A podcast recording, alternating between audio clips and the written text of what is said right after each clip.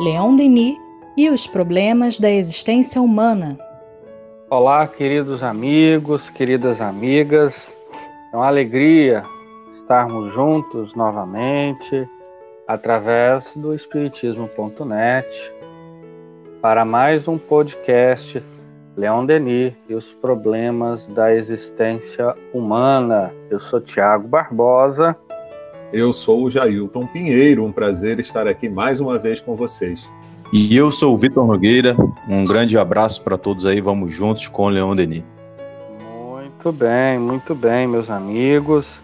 Então, é sempre uma alegria, né, podermos compartilhar as reflexões em torno da obra do nosso querido mestre editor.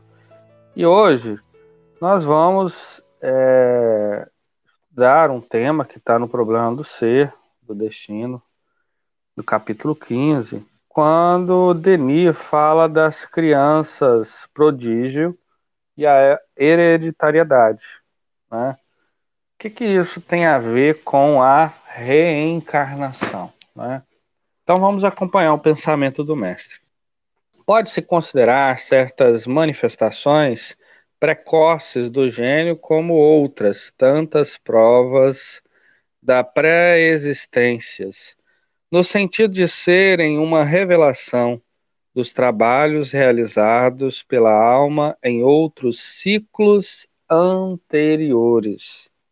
Os fenômenos deste gênero que de que fala a história não pode ser fatos desconexos desligados do passado, produzindo-se ao acaso no vácuo dos tempos e do espaço.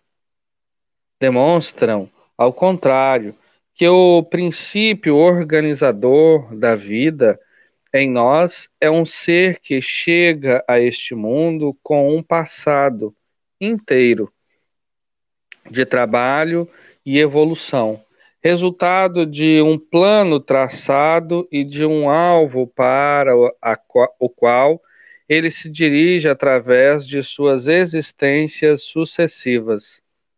Cada encarnação encontra, na alma que recomeça vida nova, uma cultura particular, aptidões e aquisições mentais que explicam sua facilidade para o trabalho e seu poder de assimilação. Por isso, Platão, aprender é recordar-se.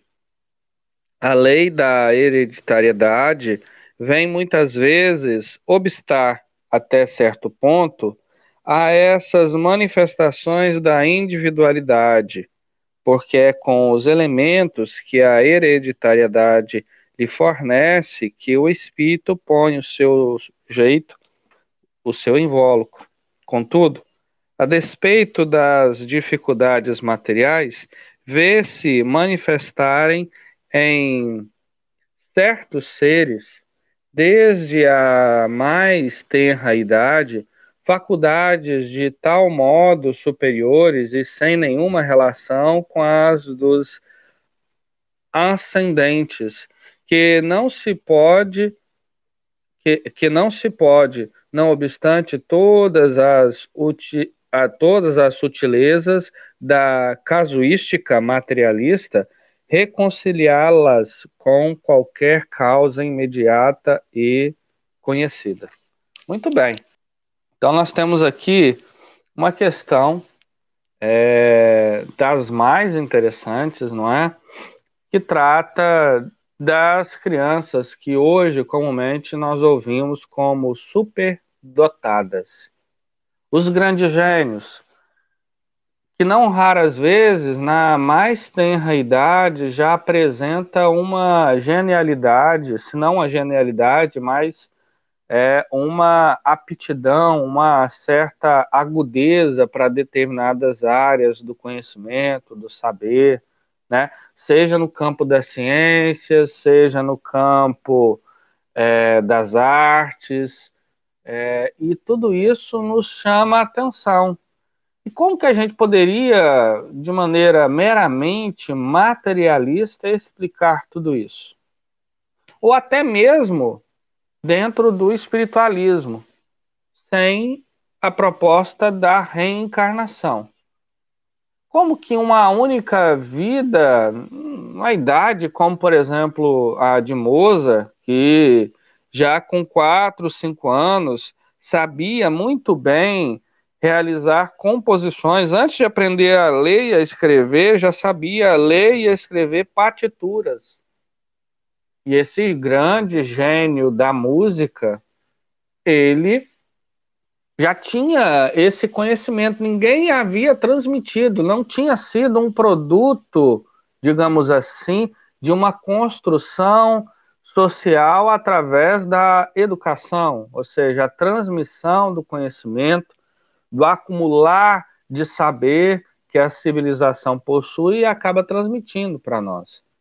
Não era esse o caso. Então, como que se explica isso? Bom, para a doutrina espírita, isso acaba, é, isso se explica de maneira muito simples, através da reencarnação. Ora, esses grandes gênios do passado, e que nós vemos essa genialidade já na, nas primeiras idades, ou até mesmo depois, mais à frente, né? É, como o padre Vieira, por exemplo, né? A gente percebe que isso é fruto de experiências do passado, né?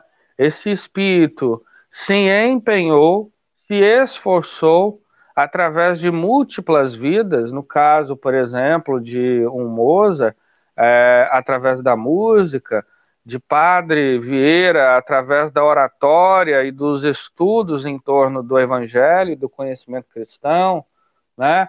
De um grande cientista, né? É, enfim, o saber que ele acumulou e que ele adquiriu no passado. Né? Então, a reencarnação é, é, é, uma teoria que explica de maneira simples tantos, tantas questões da vida, não é? Que parecem ser assim tão enigmáticas que não raras vezes a ciência, como é natural e é que é importante que seja assim, mas que dá muita volta, né? Para chegar naquele determinado ponto. E a reencarnação explica de maneira muito simples, né? Como é o caso aqui das crianças prodígios, né? Enfim. Sem dúvida, Tiago. E você estava falando aí, eu estava pensando em vários exemplos de daqueles que a gente chama de gênios da humanidade, é, pensando, por exemplo, na figura de Leonardo da Vinci, de Nicolau Copérnico, o da Vinci, que era um homem que se destacou na sua sociedade por pelas múltiplas capacidades, múltiplas habilidades e pela sua capacidade inventiva, imaginativa, de estar, vamos dizer assim, à frente do seu tempo, até mesmo pelas invenções que ele é, deixou aí em projeto e que ele não tinha condições materiais, tecnológicas naquela época, naquele contexto, até mesmo de executá-las. Mas o pensamento, né, o pensamento do, daqueles que a gente chama de homens de gênio, ele não fica restrito as limitações materiais, porque é, é bem verdade que na doutrina espírita a gente aprende, né, a gente entende que pelo pensamento nós temos total liberdade, a, a maior liberdade que nós podemos exercer aqui nesse mundo. E a gente fica se perguntando qual é o papel desses, é, desses espíritos que vem mostrar para gente. E um desses, um desses papéis é, acho que você colocou muito bem, foi, é a questão realmente de mostrar para nós que existe aí uma bagagem que é espiritual. Existe dentro dele uma bagagem que não é, que não foi adquirida numa única existência. Se não, se a gente não admite isso, a gente passa para uma teoria de que Deus é parcial, de que Deus fez um, alguns de seus filhos mais inteligentes, mais dotados de capacidades e outros menos. E onde estaria a justiça de Deus nesse nessa teoria? Se, se, a justiça de Deus se demonstraria extremamente falha. Então, um desses papéis é esse, e outro, e outro papel importante que a gente também gostaria de destacar é o fato de que eles vêm demonstrar através dos seus exemplos, através do compartilhamento de sua bagagem espiritual, as possibilidades que nós podemos alcançar. Se nós não estamos ainda nessa condição de pessoas que têm o seu intelecto ou a sua moralidade mais desenvolvida, cada qual em seus exemplos, eles mostram para a gente que é possível se nós nos dedicarmos, nos dedicarmos ao estudo, nos dedicarmos ao desenvolvimento das virtudes. E fica aqui até um parênteses para a gente divulgar o nosso congresso do Espiritismo.net, que vai acontecer em dezembro, agora no dia 5 e 6 de dezembro de 2020, onde a gente vai trabalhar essas virtudes e pensar sobre isso. De que maneira eu posso me motivar por esses que nos, me precederam para desenvolver também as minhas virtudes e também fazer a minha parte nessa obra da criação. Não é, Jailton? Bem verdade, senhor Vitor. Todos estão convidados para o nosso congresso do Espiritismo.net, para que a gente se estimule a desenvolver as nossas virtudes, né? E, evidentemente, as virtudes que nós vamos desenvolvendo ao longo das encarnações. E é muito importante a gente ter essa atenção sobre a questão da reencarnação quando observamos esses chamados prodígios, né?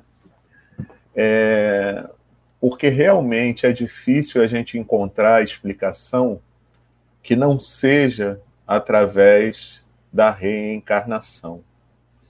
Muitos tentam dar explicações sobre esses prodígios, sobre essas inteligências que são muito acima do normal dentro de uma determinada comunidade, apenas com questões materiais. Mas a gente vê que uma coisa ou outra até pode a explicação puramente material, puramente da genética, atender, mas não atende a todas os fatos, né? e a todos esses que surgem. Eu estava me lembrando aqui, há um tempo atrás, enquanto vocês falavam, eu até fui é, dar uma pesquisada. Olha, tem tempo, hein? Em 17 de dezembro de 2009, nós publicamos no nosso site do Espiritismo.net uma reportagem falando de um menino do Malawi, lá na África, cujo sobrenome eu não sei pronunciar, que construiu um moinho de vento a partir de material encontrado no lixo. Um garoto que não pôde continuar seus estudos, uma realidade não só da África, mas de muitos países, inclusive até mesmo no Brasil, né? E ele, com 14 anos, ele começou a pesquisar como poderia fazer esse moinho de vento e com qual objetivo, ainda tinha isso, né? Gerar energia elétrica, porque o, o vilarejo onde ele residia não tinha energia elétrica. Então ele fez isso, e, mas foi pelos próprios vizinhos, pelos próprios familiares. Ele foi muito questionado, dizia que ele estava maluco, né? E ele conseguiu não só energia elétrica para sua própria casa, mas para todo o vilarejo e toda a comunidade, que a princípio o achava maluco, depois o bendisse. Né? Então você veja, ele não teve acesso a, uma, a um estudo mais é, é especializado, mas ele conseguiu esse feito e como isso se deu se ele não teve nenhum apoio, não é verdade? E os estudos dele foram bem escassos. A gente entende que através da reencarnação ele pôde ter acesso a conhecimentos anteriores que ele pôde ter desenvolvido em outras existências e a partir daí usar essa, esses seus conhecimentos com perseverança, com esforço, para poder trazer ali para toda a comunidade esse benefício. Então, pela nossa forma de entendimento, não há outra explicação a não ser a existência e a verdade da reencarnação.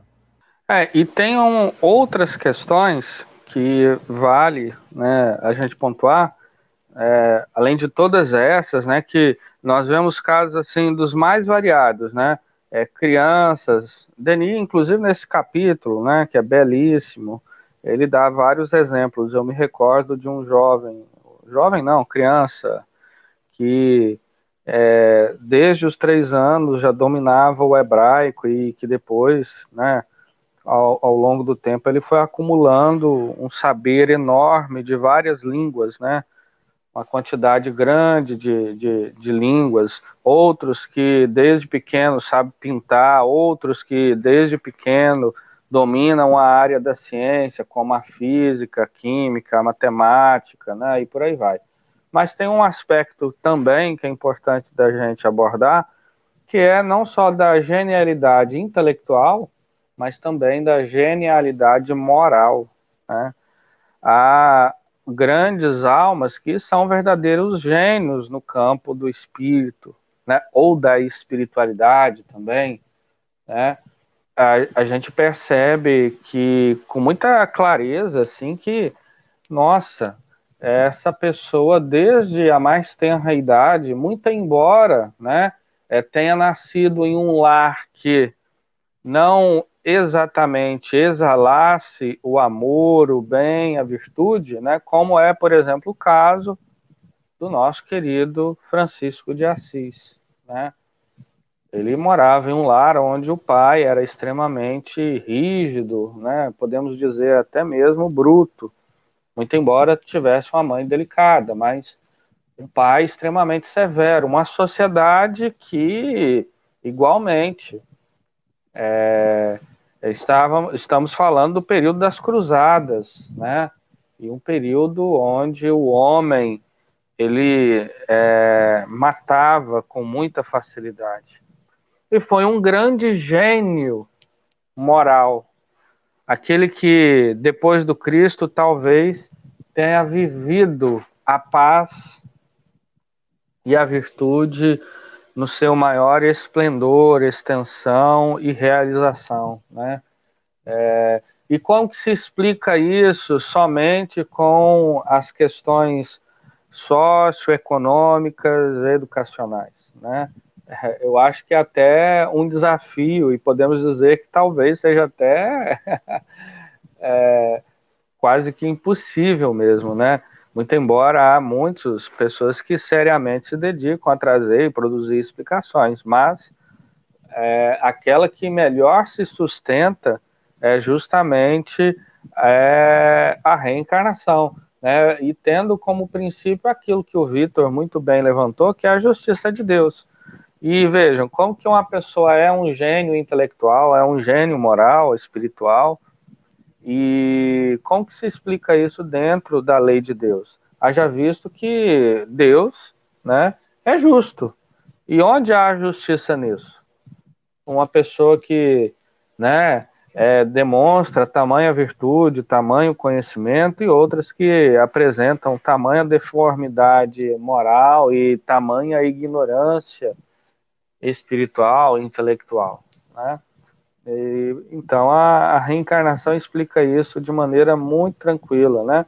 Agora, eu gostaria de pontuar uma coisa que eu acho que é importante, porque é, muitas das vezes, quando nós falamos da questão né, desses grandes gênios, todas as pessoas já apontam para a reencarnação.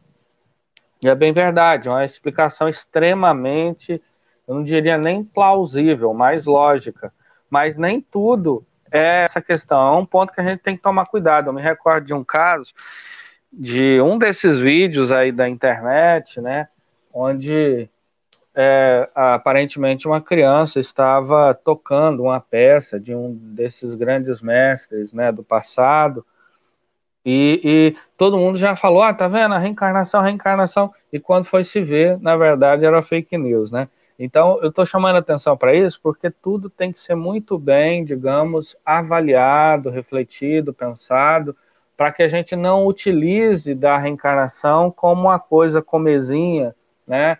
E que a gente vulgarize de tal forma que é, acaba muitas das vezes caindo no ridículo, né? A gente tem que tomar, também tomar esse cuidado, enfim.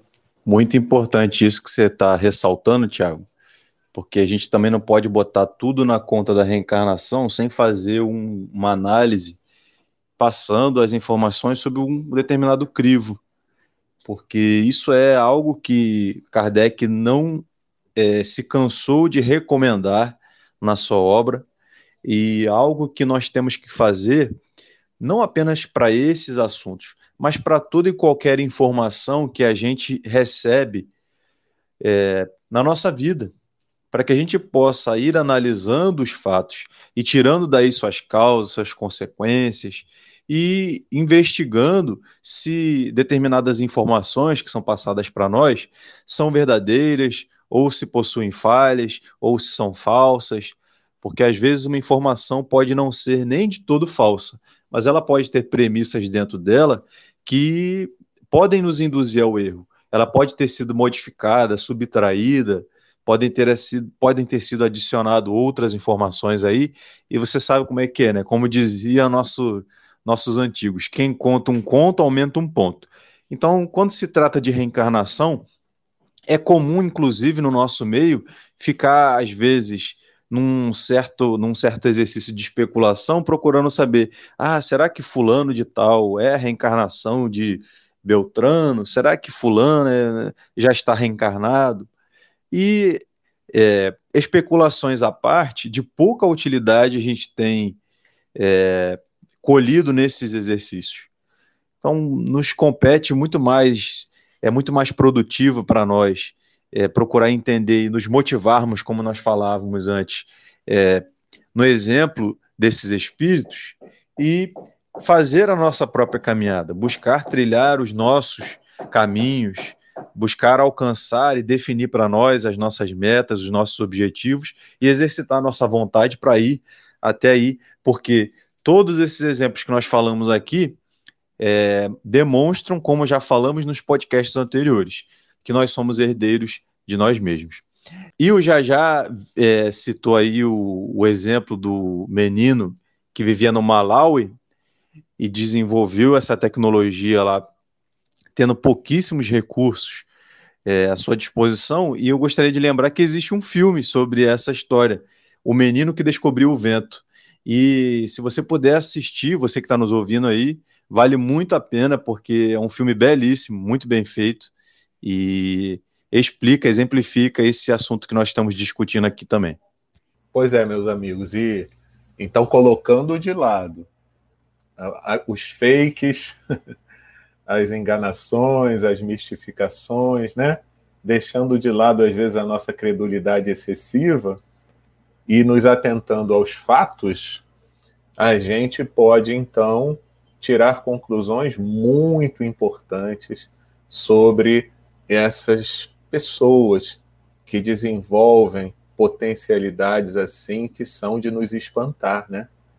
Então nós vemos, como foi bem lembrado aqui, que tudo se encontra dentro da justiça divina e se, se encontra também dentro do amor de Deus para com todos nós. Porque se ele permite que esse tipo de fato venha à tona e que essas potencialidades em alguns espíritos se manifestem, isso não é à toa, né? É porque tem um propósito, tem um objetivo, é para ser colocado isso em benefício de todos nós é para nos chamar a atenção da realidade da vida do espírito imortal, não é mesmo? E para aquele que acaba sendo o veículo desse tipo de manifestação, é muito importante que também, como o exemplo do menino, né, lá do Malawi, procure colocar tudo isso em benefício não somente de si mesmo, como em benefício de todos aqueles que com ele convivam, é, bem um pouco dentro do que está mesmo lá no objetivo da encarnação, em O Livro dos Espíritos, a pergunta 132, em que os espíritos falam né, que o objetivo da encarnação é o progresso né, do espírito. E que cada um tem que descobrir o que lhe cabe dentro da obra da criação, né? O que tem a fazer na obra da criação, como alguém que vai ser um auxiliar divino, né? Então é muito importante que a gente tenha também isso em mente. Não somente nos vangloriarmos das nossas potencialidades, dos prodígios de que somos capazes de fazer, mas colocarmos esse potencial em benefício de todos, porque com certeza Deus não fez isso para exaltação apenas daquele veículo dessa potencialidade, mas que ela pudesse ser colocada a serviço de todos. É, uma coisa, quando nós estudamos as crianças prodígios, né, e os grandes gênios do passado que abrilhantaram e muito honraram a história e a civilização, né, é que todos nós podemos desenvolver e alcançar esses níveis não só de conhecimento, mas também e principalmente de amor, de virtude. E isso nos, nos serve, em verdade, de estímulo, não é? para que na atual reencarnação possamos nos esforçar, nos empenhar para o desenvolvimento dessas forças. Essas forças que dormitam em nós, como a semente que está ali no solo, por vezes esperando os estímulos externos do adubo, da água, depois do sol, para crescer, né? crescer para se transformar em pão, porque esse é o objetivo, como disse aí, muito bem o Jajá e o Vitor, da vida, né? É que a gente possa se transformar, a nossa vida possa se transformar em benefício para muitas almas, para muitos corações, né?